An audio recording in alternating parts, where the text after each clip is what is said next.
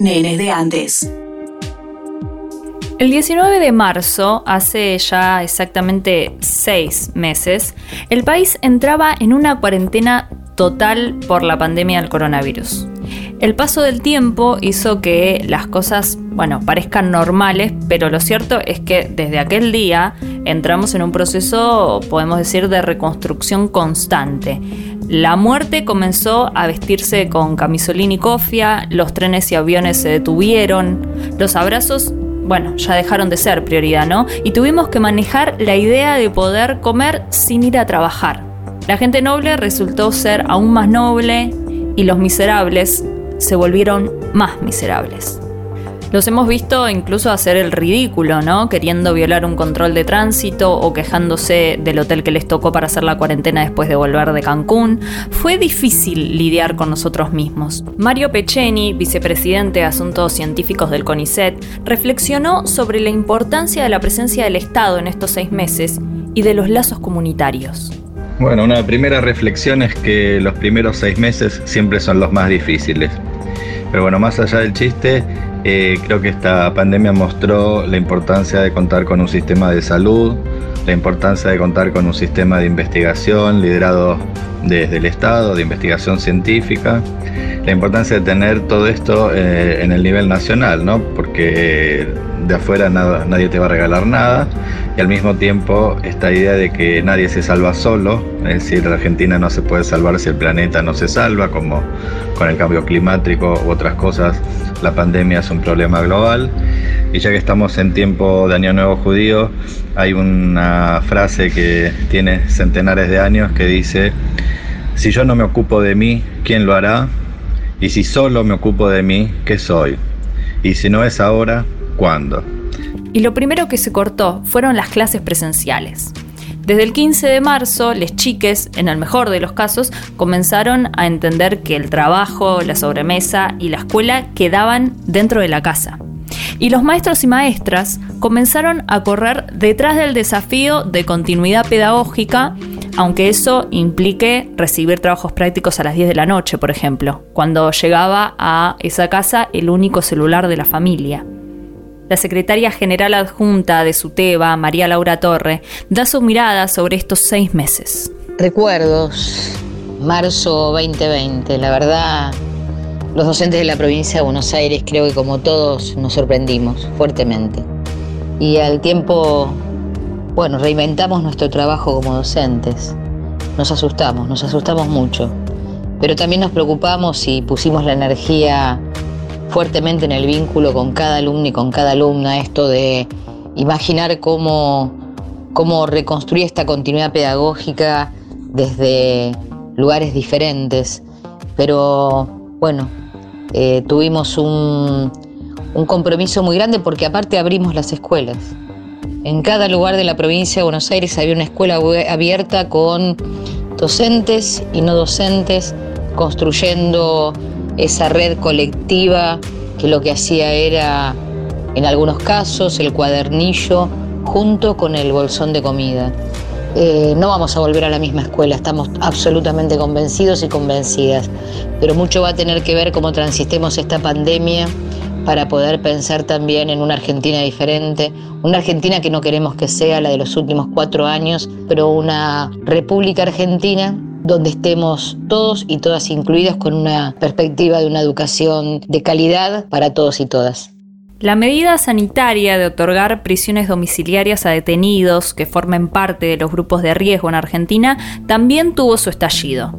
Mientras las personas privadas de su libertad clamaban por condiciones dignas y el fin del hacinamiento, Afuera, sectores cómodos y de poder exigieron más encierro, aunque se convierta en una cámara infecciosa. Finalmente, otra vez ganaron ellos, y el Poder Judicial retrocedió y fue cada vez más reticente a otorgar el arresto domiciliario. Como están saliendo por los techos, porque quieren desplegar carteles para que se visibilice su protesta. Eh, perdón, pero la situación aquí realmente es desgastante, porque están los familiares enojándose porque los presos eh, no tienen las condiciones necesarias. De higiene, eh, de, comida. Y por otra parte también están preocupadísimos porque hay un guardia infectado que ya dio positivo de coronavirus. Lo que la cuarentena nos dejó y agravó fue la violencia del aparato represivo policías hostigando a los pibes que violaban la cuarentena o abusando de su poder dentro de los calabozos. Según la Correpi, 92 personas fueron asesinadas durante el aislamiento por el aparato represivo estatal. Walter Seferino Nadal es el nombre, un presunto ladrón de 43 años que murió el último miércoles tras ser reducido por uniformados en plena capital provincial. Un testigo dijo que el hombre falleció por la presión de su cuello. Me falta el aire, decía. Nos preocupa mucho esta situación, que haya aparecido colgada en su celda la mujer de Santa Rosa, Florencia Morales. Es el asesinato de Luis Armando Espinosa, un, un trabajador rural. Ha confirmado que el esqueleto que se encontró en las afueras de Bahía Blanca se trata de Facundo Astudillo Castro. De a poco los aplausos para los profesionales de la salud se fueron apagando. La verdad, no duraron mucho. Primero se taparon con cacerolas reclamando por la patria, luego con silencio. También estuvieron los que dejaban cartelitos, ¿se acuerdan? A los médicos pidiéndoles que se vayan. Pero detrás del ruido, los profesionales de la salud pusieron el cuerpo. Desde que el virus ingresó al país, llevamos 28.000 trabajadores y trabajadoras infectados y más de 100 muertos, pero pocos aumentos de sueldo. Marta Márquez, presidenta de SICOP, recordó la importancia de la salud pública, sobre todo en pandemia. Seis meses después de haberse iniciado la cuarentena, queda claro que un sistema de salud público, universal, gratuito, de calidad y accesible es el único que puede brindar las respuestas adecuadas y por eso hay que fortalecerlo pero para fortalecerlo, sus trabajadores y trabajadoras tienen que ganar sueldos adecuados a la responsabilidad que tienen y trabajar con las mejores condiciones que se pueda. Es la única manera de garantizar el derecho a la salud que tiene la población en tiempos de pandemia y en tiempos de no pandemia. Fortalecer el sistema público de salud, garantizar el derecho de sus trabajadores y trabajadoras. Lejos quedaron las imágenes de los indignades vigilando el debido respeto de la cuarentena, lejos quedaron los jubilados y jubiladas amontonadas en las filas de los bancos, que dicho sea de paso, le costó el puesto al entonces titular de la ANSES, Alejandro Banoli. La indignación se fue flexibilizando y detrás se flexibilizaron las normas también. Las fábricas y comercios idearon protocolos, rogaron abrir, y algunas industrias murieron en el intento, dejando en la calle a cientos de trabajadores y trabajadoras. Sobre esto, el titular de la Confederación General Empresaria de la República Argentina, Marcelo Fernández, tiene cosas para decir.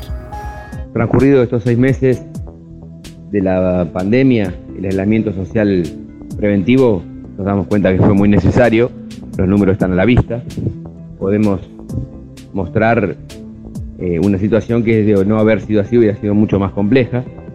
Creo que estamos llegando al techo, por suerte, y que bueno, se pueda empezar a, a bajar el número de contagios diarios y por supuesto el número de fallecimientos. Por supuesto que no, económicamente no fue lo mejor, no hace falta ser muy un economista muy avesado para esto. Simplemente saber que si el comercio no pudo funcionar, evidentemente trajo problemas a este sector y a los proveedores, que es la industria pyme. Así que nosotros estamos trabajando muy fuerte desde Sejera para que una vez superada la pandemia podamos tener propuestas, sobre todo en proyectos de ley, para afianzar un camino hacia el crecimiento y desarrollo que dure por muchos años y que nos dé una previsibilidad para invertir y generar empleo en la Argentina. La pandemia nos dejó también escenas de desigualdad explícitas. Fue difícil cumplir la consigna quédate en casa en el país donde el acceso a la vivienda escasea. Y si no, vean, bueno, las recientes tomas de tierras.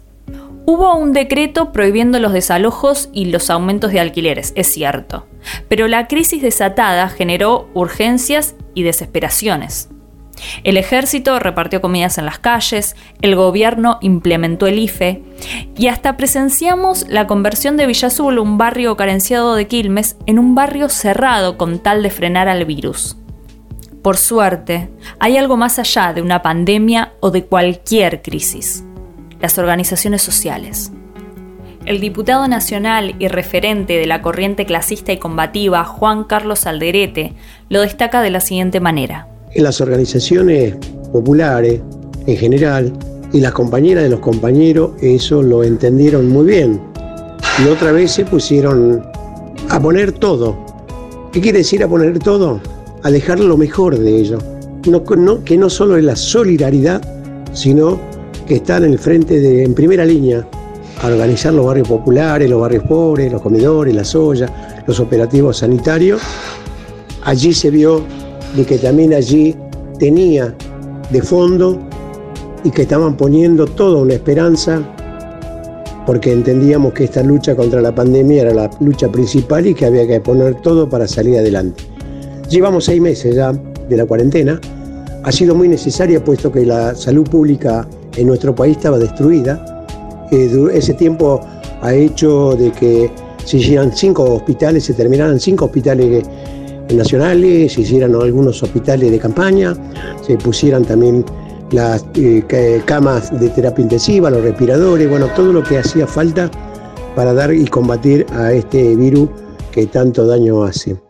Mientras el expresidente Mauricio Macri viajaba por el mundo, el obelisco comenzó a coparse de gente para todos los gustos. Los que no creen que exista el virus, los que le echaban la culpa al 5G o los que creen que estamos siendo dominados por un laboratorio mundial. Ahora la vida se nos va a la espera de la vacuna que ponga fin con todo esto, ¿no? Ya vimos a los rusos pelearse con los británicos para ver quién tiene la cura. En ese andar, un laboratorio del país anunció que producirá la vacuna que prepara la Universidad de Oxford y que si sale bien, la tendremos para principios del año próximo. Pero la realidad es que si el virus no se descontroló en lo que va del año, es por el trabajo arduo y silencioso de los científicos argentinos. Crearon insumos, hicieron cálculos, desarrollaron test y en este momento, mientras leemos esto, siguen investigando al virus. Sandra Goñi, docente e investigadora del Departamento de Ciencia y Tecnologías de la Universidad Nacional de Quilmes y también directora del Laboratorio de Virus Emergentes, destacó los desafíos que implicó para la ciencia esta pandemia. La pandemia representó múltiples desafíos en distintos sectores de la sociedad. La universidad no, es la excepción a esa situación y la universidad pública eh, realmente ha tomado un rol bastante relevante eh, en distintas estrategias para actuar territorialmente en este contexto. Desde la Universidad de Quilmes hemos realizado muchas eh, actividades y acciones y eh, por mi parte me siento muy orgullosa de conformar parte del equipo de diagnóstico, la unidad COVID de la PCB de la universidad. son días de mucho aprendizaje, de muchas preguntas eh, pero donde realmente nos sentimos orgullosos y orgullosas de que con tanto trabajo hayamos podido responder satisfactoriamente a las demandas eh, locales de diagnóstico y eh, adherirnos siempre a las políticas sanitarias planteadas del sistema nacional. En estos seis meses de cuarentena, de alguna manera el tiempo quedó suspendido. ¿Se cuenta este año 2020? ¿Vale ¿Es un año perdido? Lo cierto es que resulta difícil creer que este tiempo se perdió cuando hay cifras que son un verdadero cachetazo a la pavada. El 73% de los que hacen teletrabajo al mismo tiempo crían a sus hijos. Se perdieron casi 200.000 puestos de trabajo formales y 650.000 informales. Ya hubo 111 femicidios en lo que va del aislamiento y en lo que respecta al COVID-19, más de 613.000 contagiados y casi 13.000 muertos. Que las cifras no asusten solamente, que sirvan para entender dónde estamos parados y paradas y lo que tendremos que enfrentar. Cada vez falta menos para que la pandemia pase. Y ojalá que pronto podamos volver a todo eso que nos hace bien.